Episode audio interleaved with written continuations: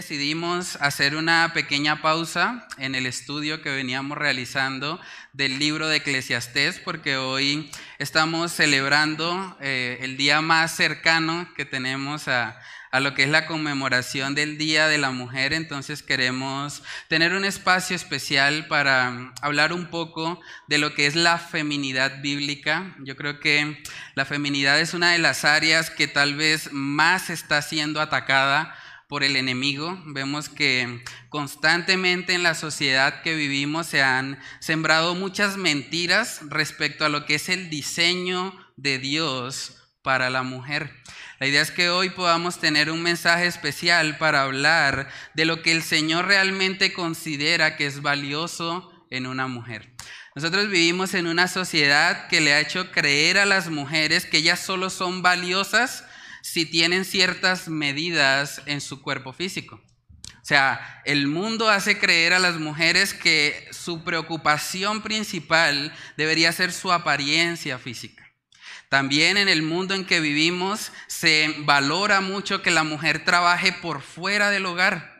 Casi que se coloca como el ideal, la mujer empresaria, exitosa, que está todo el tiempo ocupada, que de pronto no tiene tiempo para eh, invertirse en sus hijos, sino que todo el tiempo está avanzando en esta escalera del éxito que el mundo promueve. Hoy por hoy se habla de que las mujeres deben ser empoderadas. Es una palabra también que, que se ha arropado mucho con todo esto del feminismo. O sea, hay mujeres diciendo nosotros somos empoderadas e independientes. También uno escucha hoy por hoy que las mujeres exigen derechos, eh, incluso sobre sus propios cuerpos, derechos también en, la familia, en la sociedad, están constantemente buscando que, que cumplan lo que ellas están exigiendo. Pero realmente cuando nos vamos a la palabra de Dios, todas estas cosas o todos estos movimientos de feminismo, realmente el Señor los ha estipulado en su palabra. Realmente nosotros podemos decir que lo que el feminismo hoy en día quiere hacerle creer a la mujer que es lo que le va a dar estabilidad o seguridad en su vida, realmente es lo que Dios ha revelado en su palabra. Hoy vamos a estar hablando sobre un pasaje muy conocido, es el pasaje de Proverbios 31 que habla sobre la mujer virtuosa. Y vamos a tratar de contrastar lo que este mundo le enseña a las mujeres que deberían perseguir con lo que el Señor enseña en su palabra, que es una mujer virtuosa una mujer temerosa del Señor. Vamos a leer el texto base, está en Proverbios 31, del versículo 10 en adelante, y comenzamos con oración. Dice ahí la palabra, mujer virtuosa, ¿quién la hallará? Porque su estima sobrepasa largamente a la de las piedras preciosas. El corazón de su marido está en ella confiado y no carecerá de ganancias le da ella bien y no mal todos los días de su vida. Busca lana y lino y con voluntad trabaja con sus manos. Es como nave de mercader, trae su pan de lejos, se levanta aún de noche y da comida a su familia y ración a sus criadas, considera la heredad y la compra, y planta viña del fruto de sus manos ciñe de fuerza sus lomos y esfuerza sus brazos. Ve que van bien sus negocios, su lámpara no se apaga de noche. Aplica su mano al uso y sus manos a la rueca. Alarga su mano al pobre y extiende sus manos al menesteroso. No tiene temor de la nieve por su familia, porque toda su familia está vestida de ropas dobles. Ella se hace tapices de lino fino y púrpura es su vestido. Su marido es conocido en las puertas cuando se sienta con los ancianos de la tierra. Hace telas y vende, y da cintas al mercader. Fuerza y honor son su vestidura, y se ríe de lo porvenir. Abre su boca con sabiduría, y la ley de clemencia está en su lengua considera los caminos de su casa y no come el pan de balde. Se levantan sus hijos y la llaman bienaventurada, y su marido también la alaba. Muchas mujeres hicieron el bien, mas tú sobrepasas a todas. Engañosa es la gracia y vana la hermosura. La mujer que teme a Jehová, esa será alabada. Dadle del fruto de sus manos y alábenla en las puertas sus hechos. Vamos a comenzar con oración. Padre, queremos pedirte, Señor, que en este estudio que vamos a realizar, sea tu Espíritu Santo, Señor, abriendo nuestro entendimiento. Que sea tu Espíritu Santo, Señor, guiándonos a toda verdad, mostrándonos cuál es el diseño que tú tienes para la mujer. Padre, yo te pido que tú obres en el corazón de mis hermanas, que ellas puedan entender, Señor, la belleza que hay en ser una mujer bíblica una mujer que abraza la feminidad que tú has estipulado en tu palabra. Porque sabemos, Señor, que eres tú quien creaste a la mujer. Eres tú quien la dignificó. Eres tú quien se glorifica, Señor, en la vida de cada mujer. Y sabemos, Señor, lo Afortunados que somos los hombres al poder contar, Señor, con mujeres piadosas a nuestro alrededor, mujeres que edifican nuestras vidas y que han sido instrumentos poderosos en tus manos, Señor, para guiarnos a santificación. Padre, ayúdanos, Señor, en este estudio, que sea tu Espíritu Santo dirigiendo cada palabra y que todo lo que hagamos, Señor, sea para gloria y honra de tu nombre. Oramos, Señor, estas cosas en el nombre de Cristo Jesús. Amén y amén. Bueno, hermanos, lo que acabamos de leer de Proverbios 31 es lo que se conoce como el elogio a la mujer virtuosa. Es algo que nos muestra la enseñanza de una madre sobre su hijo. Proverbios capítulo 31 en el versículo 1 vemos que dice, palabras del rey Lemuel, la profecía con que le enseñó su madre. O sea, todo esto que estamos viendo aquí desde el versículo 10 en adelante fue la enseñanza de una madre para un hijo. O sea, estamos hablando de la mamá de un rey. Algunos interpretan que ese rey probablemente sea el mismo Salomón, debido a que cuando uno busca en las genealogías de crónicas y demás, no encontramos al rey Lemuel. No lo encontramos ni en la genealogía de Israel o del reino del norte, ni tampoco en Judá o en el reino del sur. Entonces mucha gente ha interpretado que probablemente el rey Lemuel sea otra expresión para hablar del mismo rey Salomón. Pero aquí vemos, hermanos, que lo que está descrito es una enseñanza que había impactado tanto la vida del rey Lemuel que él incluso la memorizó. Y eso es interesante porque en el idioma original, Proverbios 31, del 10 en adelante, es un acróstico. O sea, es un acróstico de la mujer virtuosa. O sea, lo que esta madre está haciendo es enseñándole a Lemuel de una forma didáctica, de una forma eh, fácil de aprender, cuáles son las características de una mujer virtuosa. Y eso habla también del rol tan importante que tienen las mujeres en la enseñanza de sus hijos. Es fundamental que las madres se enfoquen en enseñar a sus hijos y pueden usar diferentes estrategias para eso, como enseñarles un acróstico. Es una enseñanza didáctica que hizo que el rey Lemuel memorizara esto, porque él lo está escribiendo como lo enseñó su madre. Entonces, vamos a ver que ahí empieza Proverbios 31:10 hablándonos del valor de la mujer virtuosa el valor que la mujer virtuosa tiene. El primer punto que vamos a ver hoy es que la mujer virtuosa es un tesoro invaluable. La mujer virtuosa es un tesoro invaluable. Y es importante mencionar aquí que el término que se utiliza es mujer virtuosa. Nótese que no dice esposa virtuosa, quien la hallará? O no dice madre virtuosa, quien la hallará? O sea, las enseñanzas que estamos o que vamos a ver el día de hoy están relacionadas puntualmente con el género femenino. Aunque la mujer virtuosa, por el mismo contexto, sabemos que es una mujer casada, no quiere decir que las virtudes que están acá no deban ser cultivadas en una mujer soltera. Las mujeres solteras deben anhelar también poder desarrollar estas virtudes en su ser para que si el Señor les permite a futuro poder casarse, puedan evidenciar todas estas virtudes en sus matrimonios. Lo primero que dice de esta mujer virtuosa es, ¿quién la hallará? ¿Quién la hallará? Es curioso y hay dos posibles interpretaciones respecto a eso.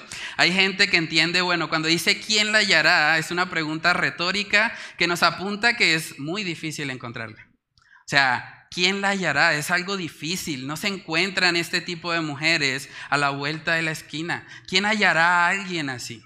La otra interpretación de esta pregunta es que está haciendo una exhortación a los hombres. ¿Qué hombre será digno de una mujer así? ¿Qué hombre, en qué hombre se fijaría una mujer con estas cualidades? ¿Quién será aquel que sea digno de acercarse o de casarse con una mujer que tiene estas virtudes? Por eso dice, ¿quién la hallará? También vemos una expresión parecida respecto a los hombres en Proverbios capítulo 20. Proverbios capítulo 20, versículo 6 dice que muchos hombres proclaman cada uno su propia bondad, pero hombre de verdad, ¿quién lo hallará? Es difícil encontrar hombres o mujeres que sean piadosos, que teman al Señor y que vivan regidos bajo los principios que Dios ha establecido en su palabra. En Mateo capítulo 7 también nosotros vemos que nuestro Señor Jesús dijo que el camino es angosto y la puerta es estrecha. Son pocos los que entran por ahí. Es difícil encontrar este tipo de personas, pero vale la pena hacerlo porque una mujer virtuosa es un tesoro invaluable. Es un tesoro invaluable, es lo que dice el versículo 10, mujer virtuosa, ¿quién la hallará? Porque su estima sobrepasa largamente a la de las piedras preciosas. Cuando estaba preparando este mensaje dije, bueno, vamos a buscar cuánto vale una piedra preciosa. Me encontré con que hay una piedra preciosa llamada la estrella rosa. Es una piedra preciosa, es un diamante rosado que vale, tiene un valor aproximado de 71,2 millones de dólares. Si trasladamos eso al peso colombiano, Quiere decir más o menos 270 mil millones de pesos. Una piedra preciosa. Aquí el texto dice que sobrepasa largamente a la de las piedras, plural, preciosas. Imagínense el valor de una mujer así. A veces uno tiende a pensar, bueno, los más ricos de Bucaramanga son los que viven allá en Ruitoque. Uy, Ruitoque Alto creo que es el barrio de mayor estrato en nuestra ciudad, pero realmente a la luz de este texto bíblico, la persona más rica no necesariamente vive en Ritoque Alto. La persona más rica es aquella que tiene una mujer virtuosa a su lado. O sea, es algo, hermanos, que debe movernos, que debe ayudarnos a los hombres precisamente a valorar a la mujer que Dios ha puesto a nuestro lado.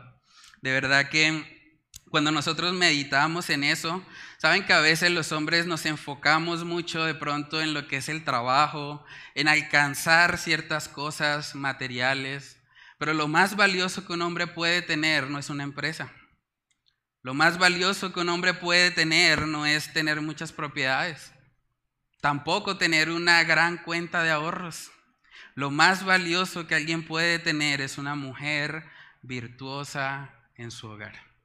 Y yo creo que eso debe retarnos como hombres a valorar a las mujeres que Dios ha puesto a nuestro alrededor. Dice Proverbios capítulo 19 en el versículo 14, dice, la casa y las riquezas son herencia de los padres, mas de Jehová la mujer prudente. De Jehová la mujer prudente. Si a usted Dios le ha concedido el privilegio de tener una mujer prudente a su lado, sea su mamá, sea su amiga, sea su vecina, sea cualquier tipo de mujer que esté a su alrededor, de verdad, dele gracias al Señor. Dele gracias al Señor por la vida de esa mujer y honrela. Aproveche estas fechas. Realmente nosotros no celebramos esto como si fuese parte del comercio, como el mundo lo celebra. Solo aprovechamos estas oportunidades en que la gente está pensando en estas cosas para llevarles al mensaje del Evangelio, para llevarles a entender lo que Dios dice respecto a lo que ellos creen que es la feminidad de una mujer. Entonces, hermanos, debemos entender que las mujeres son un regalo de Dios. Yo le doy gracias a Dios por la vida de mi esposa. Si no fuera por ella y por su apoyo incansable, yo estoy seguro que no estaría en el ministerio. Yo le doy gracias a Dios porque ella ha sido un apoyo, ella ha sido la persona que ha estado conmigo en los momentos de dificultad, en los momentos de aflicción, ha estado ahí para darme una mano, para sostenerme cuando de pronto estoy desanimado, cuando estoy pasando por momentos de dificultad, ella es la que me escucha. Y ella es la que está continuamente recordándome la palabra de Dios para que yo pueda perseverar en lo que Dios ha, ha sido o ha hecho en mi vida. Entonces, debemos, hermanos, recordar que honrar a las mujeres va más allá de un día, va más allá de si es 8 de marzo o no. Honrar a las mujeres es algo que debemos hacer todos los días de nuestra vida. Las mujeres no dejan de ser mujeres el día de la mujer, cuando no es el día de la mujer, perdón. Cuando no es el día de la mujer, ellas siguen siendo mujeres que han sido dadas por Dios, son un regalo para nuestras vidas. Yo doy gracias a Dios por las mujeres de esta iglesia, porque hay mujeres que están aquí sirviendo como hormiguitas, están haciendo cosas, tal vez no, las están viendo todos, Tal vez no son conscientes de lo que el Señor eh, está haciendo, pero de verdad que lo que hacen para Dios es algo muy valioso. Y es algo que el Señor ve. Y que aunque los demás hermanos no sepan, el Señor sí lo sabe. Y el Señor sabe que lo están haciendo para gloria y honra de Él. Entonces voy a dejarle un reto a los hombres. ¿Qué tal si nos comprometemos todos a honrar a las mujeres? Honrémosla. Aprovechemos este tiempo en el que muchos están pensando en esto para recordarles lo valiosas que son para nuestras vidas y también para el Señor, porque es el Señor el que ha dicho que su valor sobrepasa largamente al de las piedras preciosas. Nosotros podemos honrar a las mujeres sin necesidad de gastar mucho dinero. De pronto alguien está pensando, uy, pero es que la economía está difícil. Pero sabe que usted puede tener un detalle que no sea muy costoso, pero que sí sea algo significativo. Que las mujeres puedan ver que usted pensó en ellas, que usted está agradecido con Dios por lo que ellas han hecho en su vida. Los esposos que tienen de pronto em, esposas que trabajan en el hogar, ¿qué tal regalarle un día libre? ¿Qué tal decirle, no, yo me encargo? O sea, hoy yo hago la comida, hoy yo hago el aseo, hoy yo voy a lavar, hoy yo me encargo de todo el hogar. No te preocupes, ve y descansa. ¿Saben que las mujeres necesitan eso? Si de pronto usted tiene a su familia lejos de acá, ¿qué tal una llamada? Llamar a, la mamá, a la tía, a una hermana, preguntarle, ¿cómo estás? Le doy gracias a Dios por tu vida. ¿Saben que lo más valioso que podemos hacer por las mujeres es precisamente llevarles el Evangelio de Salvación, es ser instrumentos para que ellas puedan escuchar lo que Dios ha estipulado para que ellas puedan tener la salvación. Es importante que nosotros eh, como hombres, no solamente por estas fechas especiales, sino que en cada momento nosotros podamos ser personas que honren la vida de las mujeres. Es algo que el Señor ha estipulado también en su palabra. Entonces, si usted quiere, aproveche, envíele esta predicación. Ahí va a estar en Facebook o en YouTube y, muéstrele lo que, lo que el Señor ha dicho, que es una mujer virtuosa, para que no sean también engañadas por todos estos movimientos del feminismo radical y todo esto que está de alguna manera distorsionando lo que es el diseño hermoso que Dios tiene para la mujer. La primera virtud que vemos aquí en Proverbios 31 que se resalta de esta mujer virtuosa es precisamente su rol como esposa, su rol como esposa. Saben que hoy por hoy muchas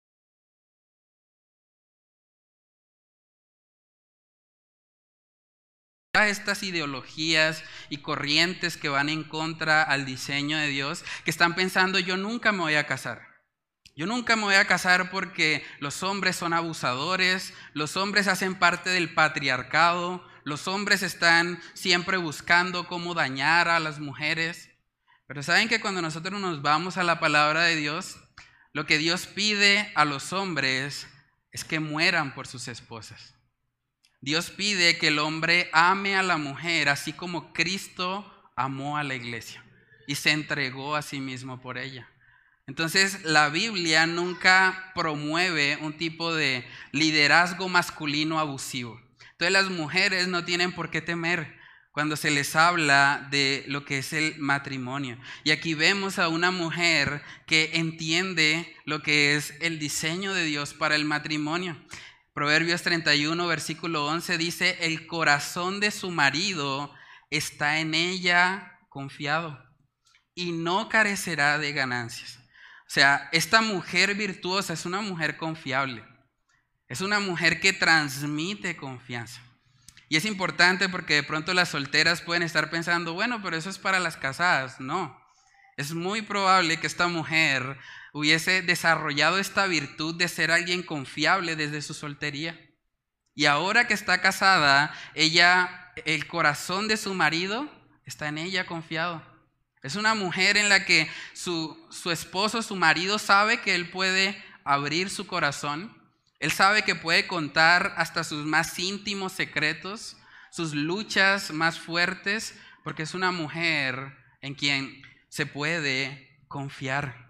Y precisamente por esa confianza que tiene en ella, también puede depositar o confiar en ella la administración de los recursos. Por eso también dice que no carecerá de ganancias. Una mujer que es confiable no va a malgastar los recursos que Dios provee para el hogar. Por eso el marido puede estar confiado, porque sabe que ella va a usar con prudencia los recursos que Dios ha provisto para ese hogar. Hermanos, la confianza es una virtud que cada mujer debería desarrollar. Es una virtud que las mujeres deben anhelar, porque hace que ellas sean valiosas, que sean virtuosas, como dice el mismo pasaje. Ahí en el versículo 12 también dice que le da a ella bien y no mal todos los días de su vida. Y me encanta eso porque está hablando de una mujer constante. No es una mujer que le da bien cuando de pronto está de ánimo, cuando la situación económica está bien.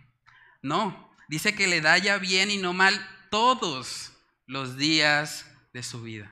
Esta mujer se caracteriza porque es constante en hacerle bien a su esposo. Es una mujer que entiende el diseño de Dios para el matrimonio. Justamente ayer estábamos hablando en la reunión de parejas de la importancia que tiene el matrimonio en nuestras vidas.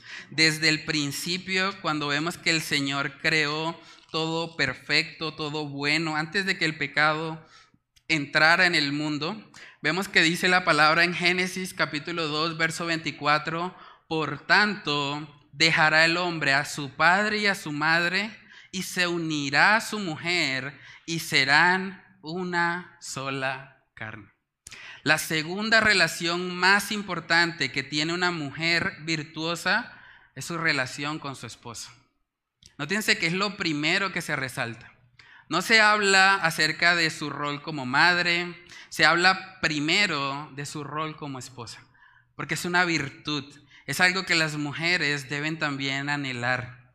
Entonces, a manera de aplicación, les pregunto, ¿cómo están sus matrimonios? ¿Cómo vamos en esto? Porque debemos entender que la prioridad número uno en el lugar no son los hijos. Y a veces las mujeres tienden a, pensar o a actuar como si los hijos fuesen el centro. Pero eso pasa muchas veces porque los hijos están demandando mucho tiempo, mucha atención y como que fácilmente nos podemos desenfocar. Pero el diseño de Dios para el hogar es que la prioridad esté en la relación matrimonial. La prioridad no es tampoco sus carreras profesionales. No dice ahí, bueno, esta mujer virtuosa fue empresaria, fue alcanzando el éxito y cada vez era más y más exitosa y todo el mundo la reconocía. Vemos que lo primero que se resalta es que ella le hace bien a su esposo todos los días de su vida. Hermanos, yo sé que de pronto las mujeres pueden estar pensando, ah, pero es el Día de la Mujer y me está ahorita sermoneando. Bueno, realmente cuando nosotros nos vamos a la palabra de Dios debemos entender que la palabra de Dios es una espada. Por lo tanto, cuando nos acercamos a ella, es muy probable que vamos a ser heridos. Nuestro orgullo va a ser herido, nuestra pecaminosidad va a ser herida.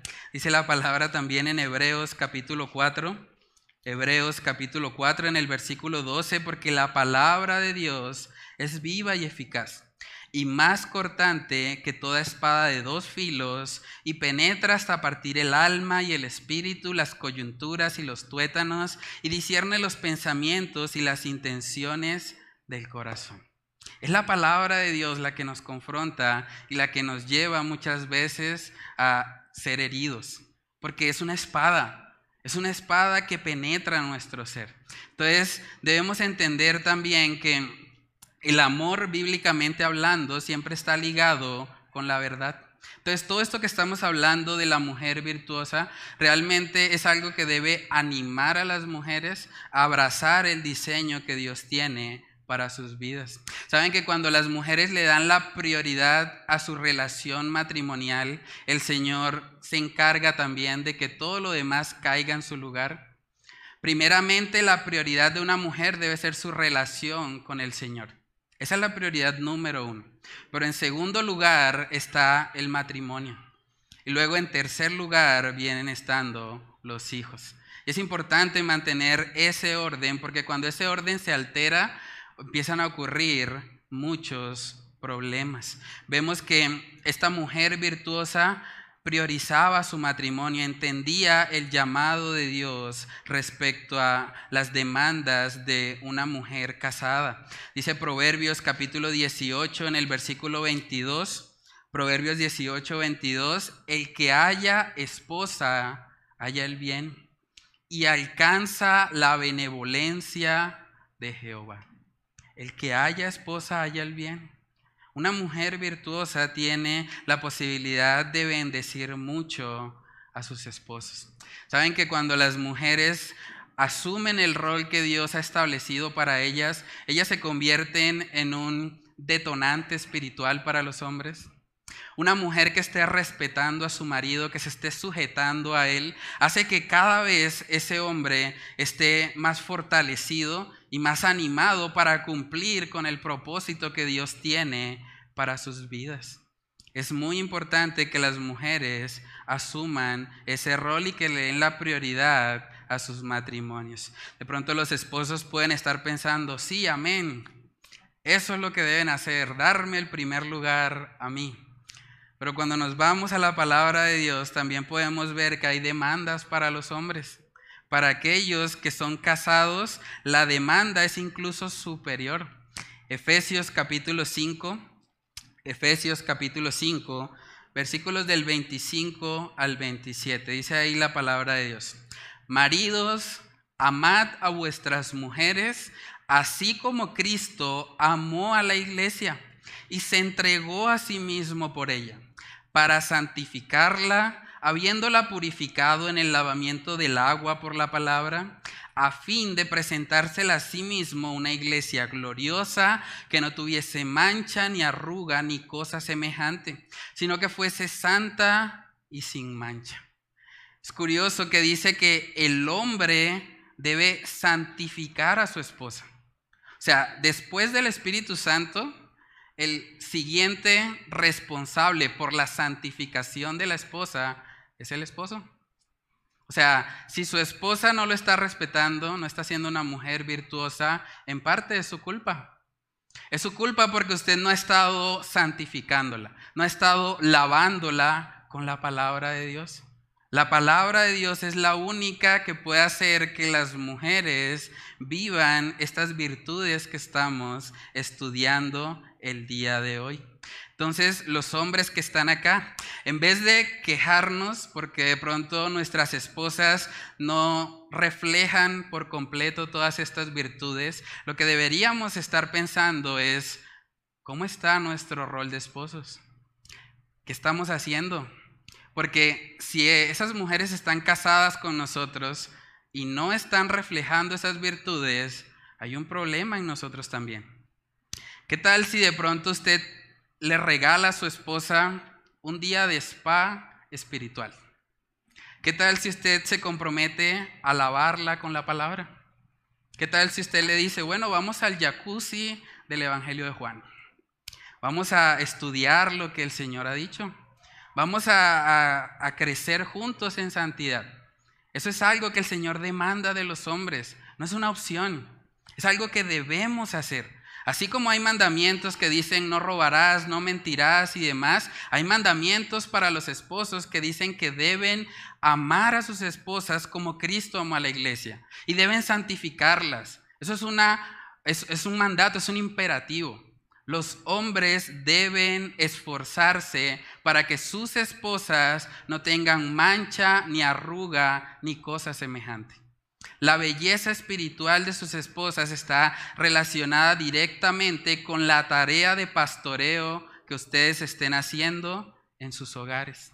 Entonces aquí podemos ver que la mujer virtuosa prioriza su matrimonio. Después de eso, los versículos del 13 en adelante vemos que dice, busca lana y lino y con voluntad trabaja con sus manos. Es como nave de mercader trae su pan de lejos, se levanta aún de noche y da comida a su familia y raciona a sus criadas, considera la heredad y la compra, y planta viña del fruto de sus manos, ciñe de fuerza sus lomos y esfuerza sus brazos. Es increíble ver todo lo que esta mujer hace. A mí me sorprende mucho. Ahí podemos ver cómo las mujeres tienen esa capacidad de hacer muchas cosas al mismo tiempo. Saben que eh, solo en estos textos que acabamos de leer, esta mujer virtuosa es diseñadora de modas, es trabajadora, es comerciante, Dice que trasnocha porque se levanta aún de noche para alimentar. Dice que ella cocina, no solo para sí misma, cocina también para las criadas, para las empleadas. Además es una analista de inversión. Es una analista de inversión porque en el versículo 16 dice, considera la heredad y la compra. Ella analiza primero, bueno, vamos a considerar esta opción de inversión. Vamos a ver si es una buena idea. Y habla con su esposo, su esposo dice, bueno, me parece bien, vamos a comprarla. O sea, es muy importante que las mujeres formen parte de las decisiones financieras del hogar. Y aquí vuelvo a hablar a los hombres. No tomen decisiones financieras sin consultar a sus esposas. Créanme, por su bien, no lo hagan. Debemos entender que parte de lo que el Señor le ha dado a las mujeres es esa habilidad de pronto de medir un poco más los riesgos, de analizar si una compra o una inversión es adecuada o no, y debemos entender que son la ayuda idónea que Dios ha colocado en nuestra vida. Por lo tanto, no debemos tomar decisiones sin consultarles. No porque nosotros no estemos abrazando el diseño de líderes que Dios nos ha dado, sino porque debemos entender que ellas como ayuda idónea tienen también participación. Lo mismo ocurre de forma viceversa. Las mujeres no deben tomar decisiones económicas sin consultar primero a los hombres. Ahí vemos que dice que considera la heredad y la compra. También dice que planta viña del fruto de sus manos. O sea, esta mujer es agricultora. Esta mujer está ahí colocando eh, semillas en el terreno para que crezcan, para que el viñedo pueda dar fruto. También vemos que es una mujer esforzada. Dice el 17 que ciñe de fuerza sus lomos y esfuerza sus brazos. Imagínense todo lo que esta mujer hace. Con razón dice la palabra que es invaluable, que su valor o su estima sobrepasa largamente a las de las piedras preciosas. Esta mujer está haciendo de todo. Es curioso eso. También cuando vemos que ella sirve la comida en el versículo 15, dice que se levanta aún de noche y da comida a su familia y ración a sus criadas. Es curioso porque nunca dice que ella se sirvió a sí misma.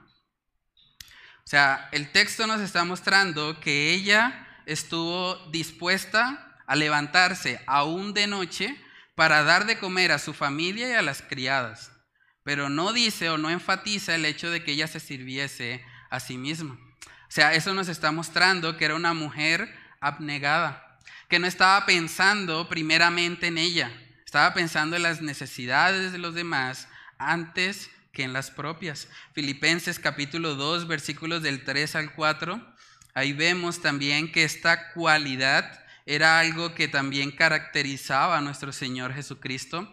Filipenses 2, versos del 3 al 4 dice, nada hagáis por contienda o por vanagloria, antes bien con humildad, estimando cada uno a los demás como superiores a él mismo, no mirando cada uno por lo suyo propio, sino cada cual también por lo de los otros. Hermanos, esta mujer virtuosa no priorizó sus necesidades. Ella estuvo más bien enfocada en satisfacer las necesidades de su familia y de las criadas. Y eso es algo que es admirable en ella. Saben que una de las cosas que nosotros debemos también trabajar como cristianos y como creyentes es en devolverle la dignidad a la labor de ama de casa.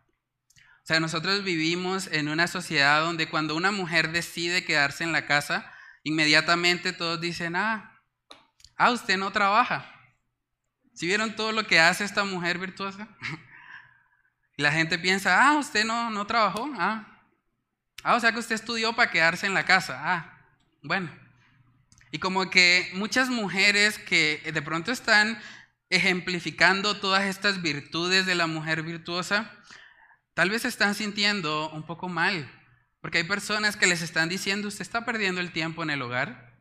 Usted está ahí, es como desaprovechando su vida, perdiéndose las grandes oportunidades de ser una mujer empoderada, una mujer exitosa, pero hermanos, bíblicamente hablando, el trabajo en el hogar es exaltado.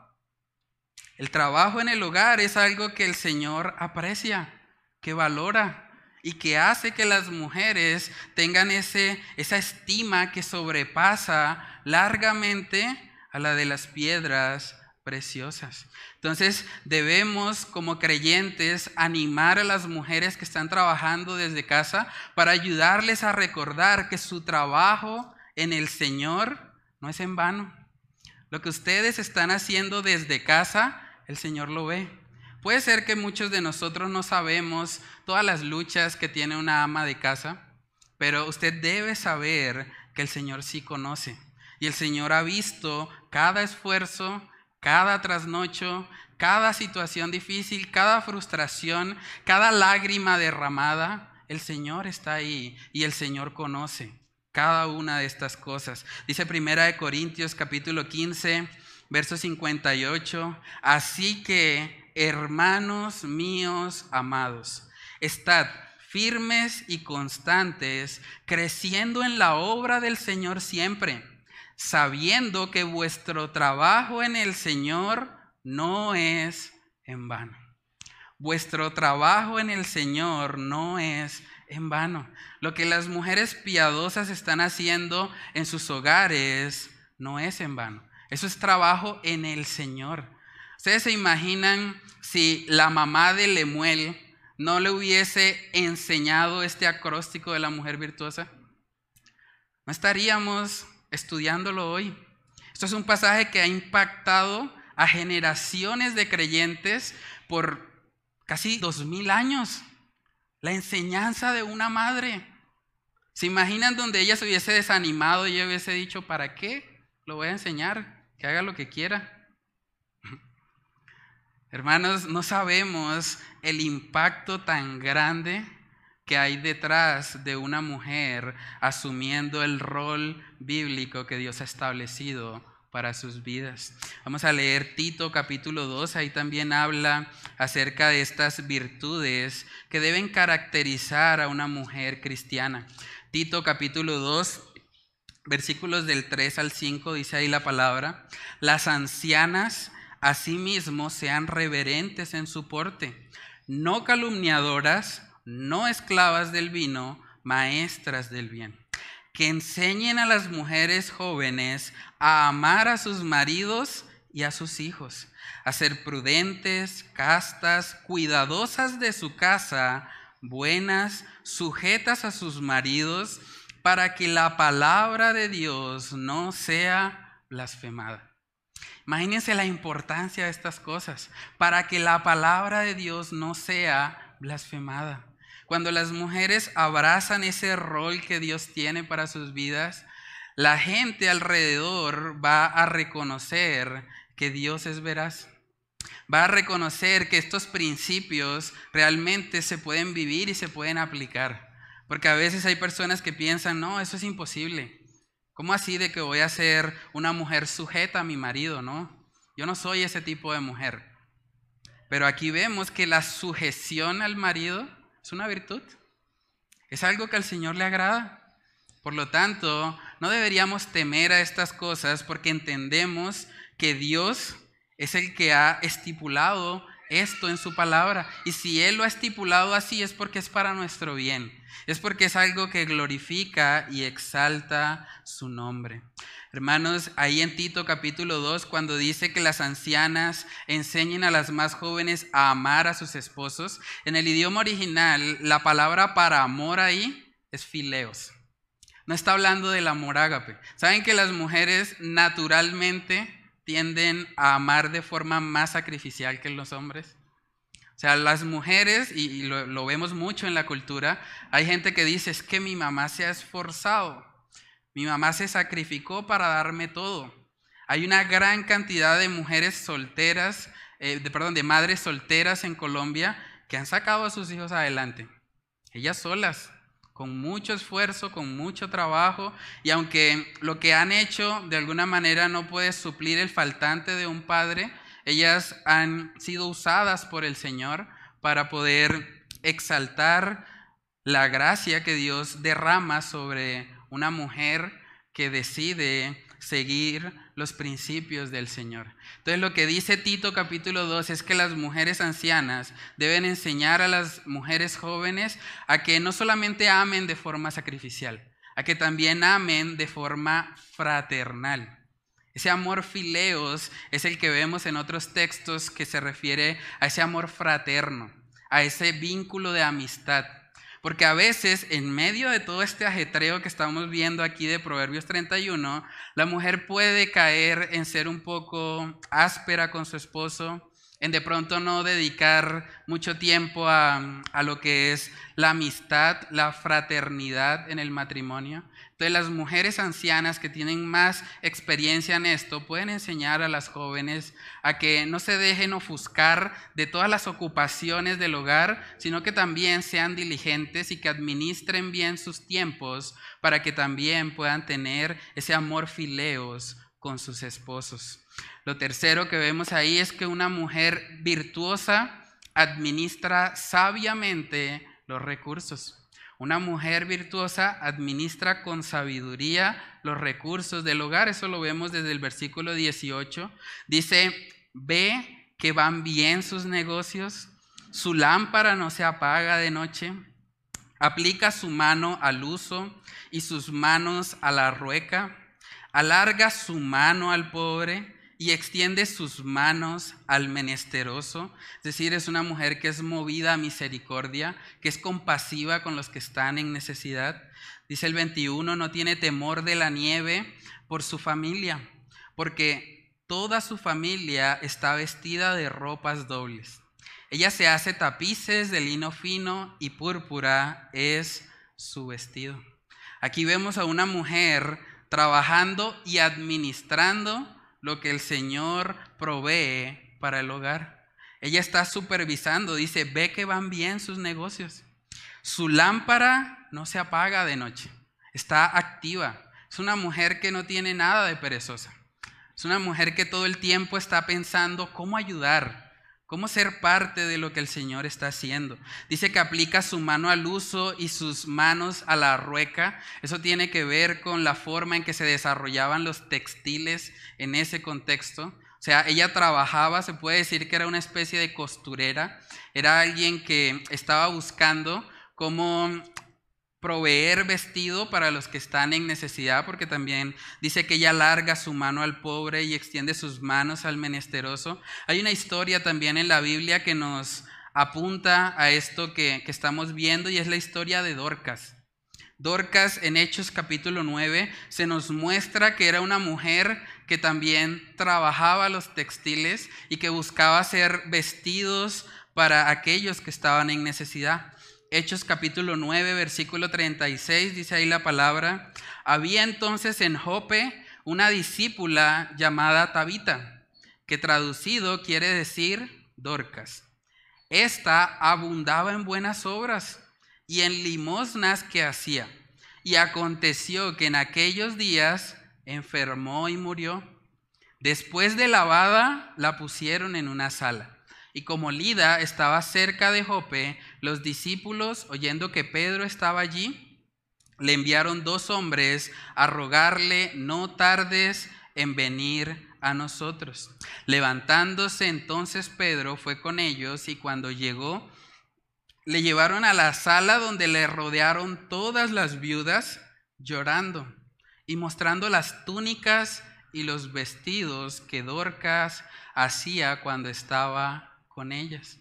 Vemos más adelante que el Señor permitió que Dorcas fuese resucitada, pero hasta este momento podemos ver cómo las viudas realmente sintieron la ausencia de Dorcas. Las viudas colocaron ahí los vestidos, lo que ella se estaba esforzando por darles, por alargar su mano al pobre y al menesteroso. Dorcas está de alguna manera ejemplificando un aspecto de lo que es esta mujer virtuosa. Les pregunto a ustedes, mujeres, si fuesen ustedes las que murieran hoy, ¿habría personas que se dolerían por tu ausencia? ¿Habría personas que dirían, ya no está esta hermana que me ayudaba, que extendía su mano, que en los momentos de necesidad estaba conmigo? No necesariamente esto implica ayuda económica. Usted puede alargar su mano al pobre simplemente dando una palabra de ánimo, exhortando de pronto a una persona en un momento de dificultad, animándola a seguir adelante. Es importante que una mujer virtuosa viva no solo para satisfacer sus necesidades, que viva pensando en cómo puede ser útil en las manos de Dios, cómo puede ser una persona que, que glorifique al Señor aún en medio de los afanes, porque esta mujer está activamente haciendo muchas cosas. ¿Saben qué otra cosa curiosa de esta mujer virtuosa es que uno pensaría, una mujer que está tan ocupada, que está haciendo todo lo que describe aquí el pasaje, debe ser una mujer que se la pasa todo el día en bata, tal vez con una cebolla aquí arriba o una cola de caballo, porque no tiene tiempo, está ocupada, está haciendo cosas. Pero es curioso que vemos en el versículo 22 que esta mujer también sacó parte de su tiempo para arreglar su apariencia física. Proverbios 31, verso 22 dice que ella se hace tapices para ella misma, de lino fino y púrpura es su vestido. O sea, esta mujer se vestía de forma elegante. El lino fino y púrpura era cosas que, que resaltaban una elegancia en ella. Entonces, aún en medio de todas las ocupaciones, ella sacaba o apartaba un tiempo para arreglarse. O sea, no era lo más importante porque vamos a ver más adelante que habla de que engañosa es la hermosura, eh, engañosa es la gracia y van a la hermosura, pero sí vemos que ella en medio de todos sus afanes también dedicó algo de tiempo para su apariencia física. Y es lo que vemos también en Primera de Timoteo capítulo 2, Primera de Timoteo capítulo 2 versículos del 9 al 10. Primera de Timoteo 2 del 9 al 10 dice, asimismo que las mujeres se atavíen de ropa decorosa, con pudor y modestia, no con peinado ostentoso, ni oro, ni perlas, ni vestidos costosos, sino con buenas obras, como corresponde a mujeres que profesan piedad. Aquí vemos un contraste. La mujer no debe estar centrada en llamar la atención sobre sí misma con su vestimenta, pero al mismo tiempo también dice que debe ataviarse, o sea, debe arreglarse de ropa decorosa, con pudor y modestia. Eso también hace parte de ser una mujer virtuosa. El vestirse de tal manera que glorifica al Señor. Una mujer virtuosa no se viste para que los hombres miren su cuerpo.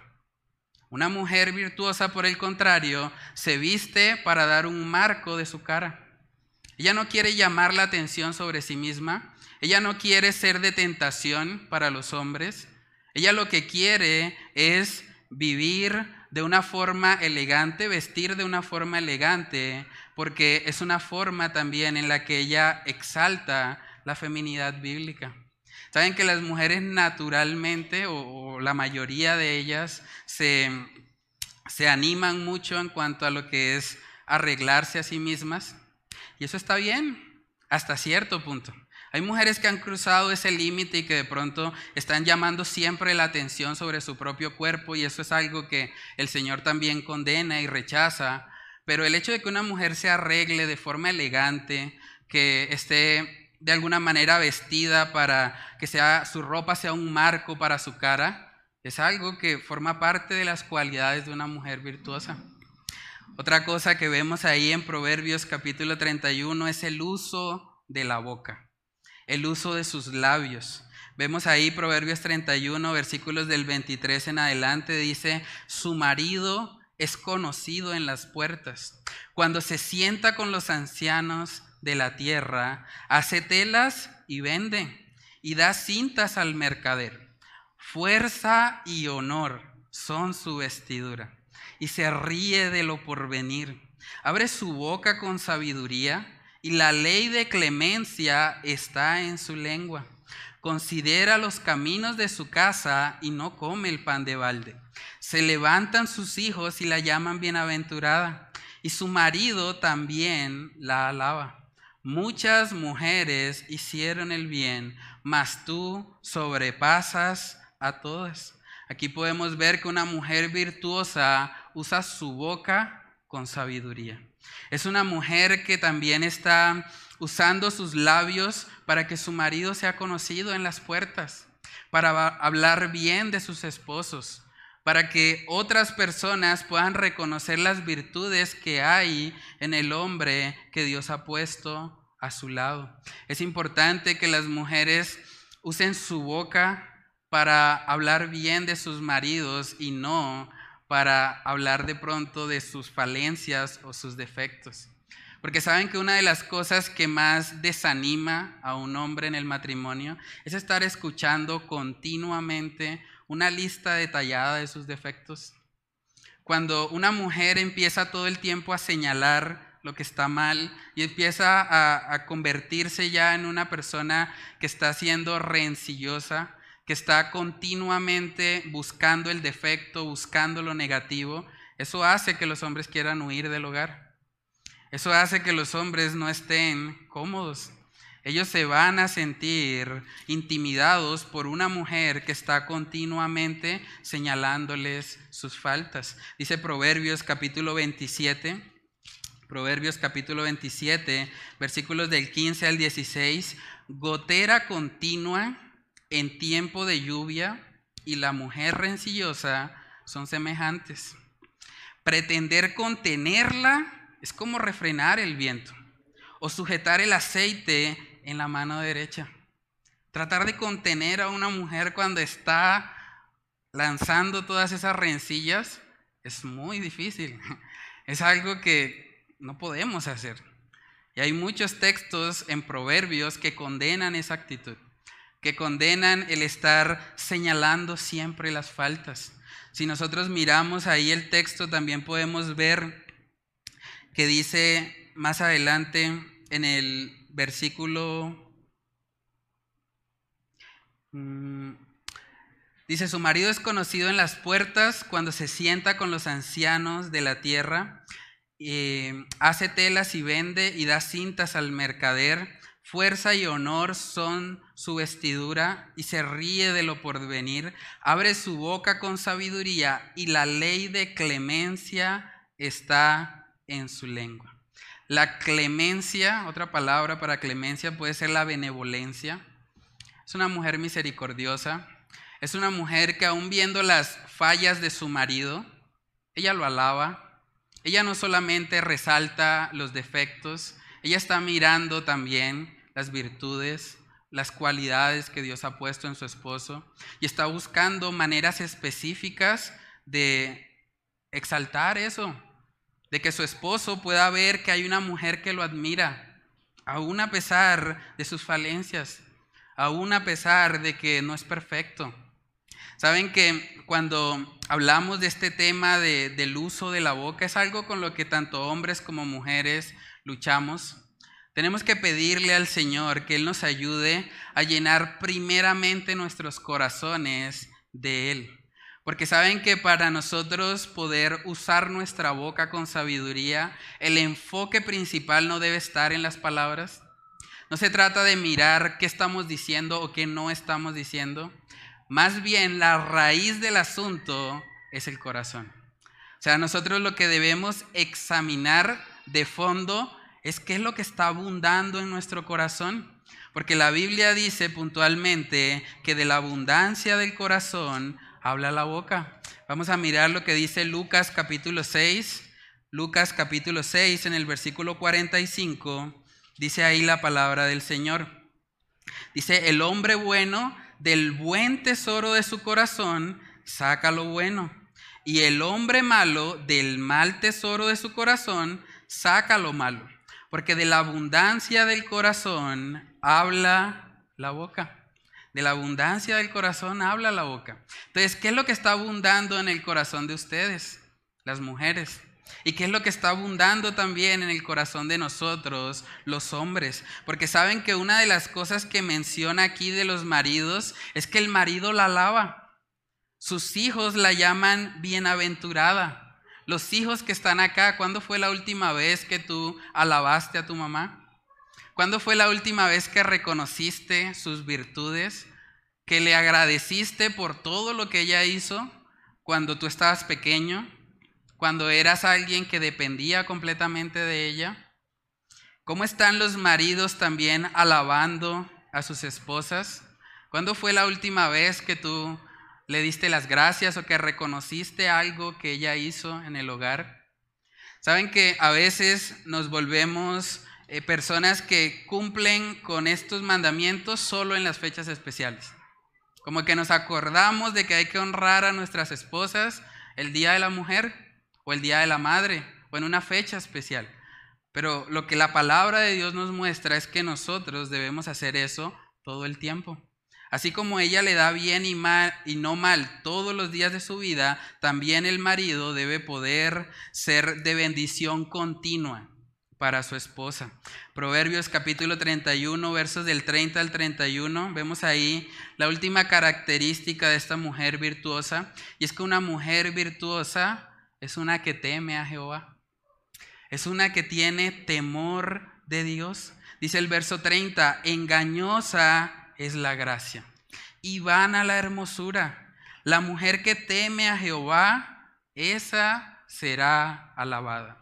Dadle del fruto de sus manos y alábenla en las puertas sus hechos. Esta mujer virtuosa, hermanos, entiende que la belleza física es temporal. Dice que vana es la hermosura. Es la misma palabra que estamos viendo en Eclesiastés. Vanidad de vanidades, todo es vanidad. Si vivimos solo para eso, al final nos vamos a estrellar. Vivimos en una sociedad que le tiene miedo a envejecer. Una sociedad que dice, no, hay que colocarse Botox, hay que hacerse una cirugía plástica, hay que hacer lo que sea con tal de no envejecer. Pero ¿saben que por más esfuerzos que hacen, siguen envejeciendo? Es una realidad. La belleza física es algo temporal. Por eso eso no puede ser una virtud para esta mujer. Porque esta mujer entiende que lo que realmente tiene valor Es el temor a Jehová. Es vivir para Él. Mujeres que están acá, no crean esas mentiras.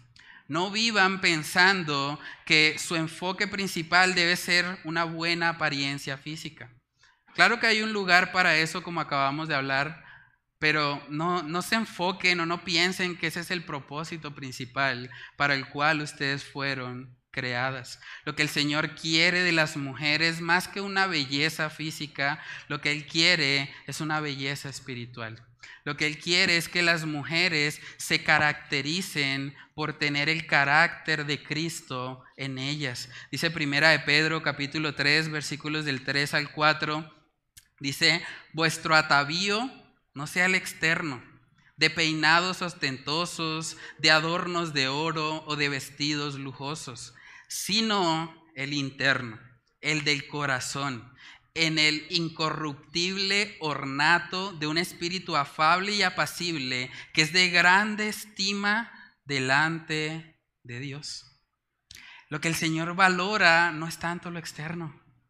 Lo que el Señor más valora en una mujer es un espíritu afable y apacible. Y es ahí donde deben estar encaminados los esfuerzos de las mujeres piadosas, de las mujeres que temen al Señor.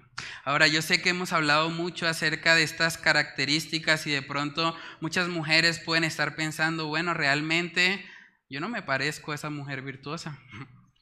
Yo creo que me falta mucho. Tal vez hay cosas ahí que de pronto tengo, pero la mayoría no.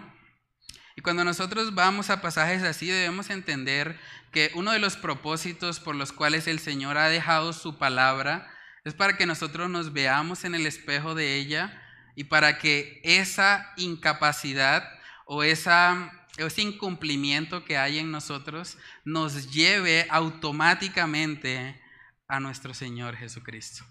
La ley ha sido nuestro ayo, dicen Gálatas. Es nuestro tutor. Es, la que nos muestra que necesitamos ayuda, que no podemos en nuestras propias fuerzas. Claro que es imposible para una mujer en su carne vivir de esta manera. Es completamente imposible. Así como es imposible para un hombre amar a su esposa como Cristo amó a la iglesia. Es completamente imposible si está separado del Señor. Por eso vemos en Juan capítulo 15 que nuestro Señor Jesucristo nos da la clave para vivir una vida santa, para vivir una vida fructífera, para que los esposos puedan parecerse un poquito a Cristo Jesús y para que las esposas puedan parecerse un poquito a esta mujer virtuosa.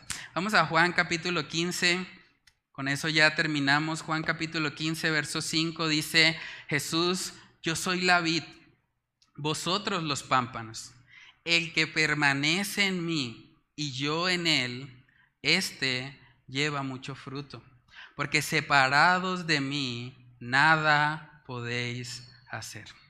Mujeres que están aquí acompañándonos hoy, ustedes no pueden ser mujeres virtuosas separadas de Cristo. Por eso el primer llamado que Dios les hace, si ustedes no han conocido al Señor Jesús como su único y suficiente Salvador, es que ustedes se arrepientan y crean. Que se arrepientan, que ustedes reconozcan que han pecado en contra de Dios. Ustedes no cumplen el estándar, así como los hombres tampoco lo cumplimos. Y necesitamos a alguien que nos ayude, a alguien que nos rescate, porque en nuestra carne no podemos agradar a Dios. Necesitamos a alguien que nos salve. Y ese Salvador es Cristo Jesús. Él vino al mundo, vivió la vida que ninguno de nosotros ha podido vivir, y siendo tan puro, tan limpio, tan inocente, Él se entregó en la cruz del Calvario, para que ahora todo aquel que en Él cree no se pierda, sino que tenga vida eterna. Decía nuestro hermano Yesida al principio en el devocional de inicio que Él da el Espíritu Santo a los que lo pidan. Si usted se arrepiente y cree en Cristo por la misma palabra, yo le puedo decir que usted va a ser sellado con el Espíritu Santo. Efesios capítulo 1 dice que todos los que han creído la palabra de verdad son sellados con el Espíritu Santo y son las arras de nuestra herencia. Entonces, si usted decide creer en Cristo hoy, si usted decide tener el mejor día de la mujer que se puede tener, que es recibir al Señor, Usted hoy mismo puede tener al Espíritu Santo morando en su ser. Y ese Espíritu Santo es el que va a empezar a cultivar todas estas virtudes en su vida. Y es el que va a hacer que usted pueda vivir en esta tierra como una mujer virtuosa, digna de alabanza. Vamos a orar. Padre, te damos muchas gracias, Señor, por este hermoso pasaje de Proverbios capítulo 31. Gracias, Señor, por permitirnos ver las características que tú valoras en una mujer. Gracias porque nos pones en perspectiva, Señor, nos muestras un gran contraste entre lo que esta sociedad valora en una mujer y lo que tú, Señor, valoras por medio de tu palabra. Padre, yo te pido que tú obres en el corazón de mis hermanas, que tú permitas, Señor, que ellas puedan anhelar este diseño que tú has establecido, Señor. Padre, que puedan ver cómo cuando nosotros abrazamos, Señor, ese diseño original que tú tienes para nuestras vidas, el matrimonio se convierte en un, lugar de mucha bendición, en un lugar de mucho gozo, en un lugar donde mutuamente nos hacemos bien, donde cada uno está cumpliendo con su rol y se están complementando para gloria y honra de tu nombre. Padre, yo te pido, Señor, que seas tú obrando en el corazón también de las hermanas que están solteras, Señor. Padre, que seas tú ayudándoles a cultivar estas virtudes, no pensando en que por eso tienen necesariamente que casarse, sino porque son virtudes, Señor, que tú exaltas, que tú reconoces como valiosas para la mujer. Padre, oramos que seas tú obrando también en la vida de los hombres en los hombres solteros que están acá, que puedan entender que la prioridad no es buscar una mujer hermosa, no es buscar una mujer que agrade a nuestros ojos, es más bien buscar una mujer que te agrade a ti, una mujer que tema tu nombre y que sea digna de alabanza.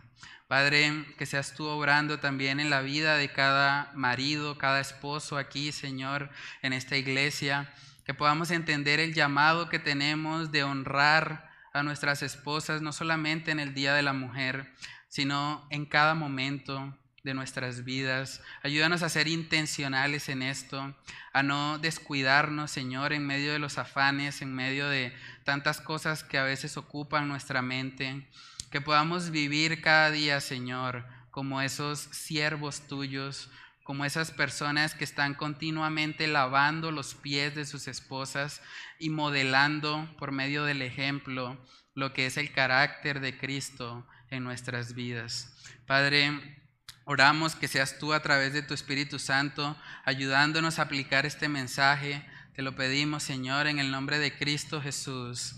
Amén y amén.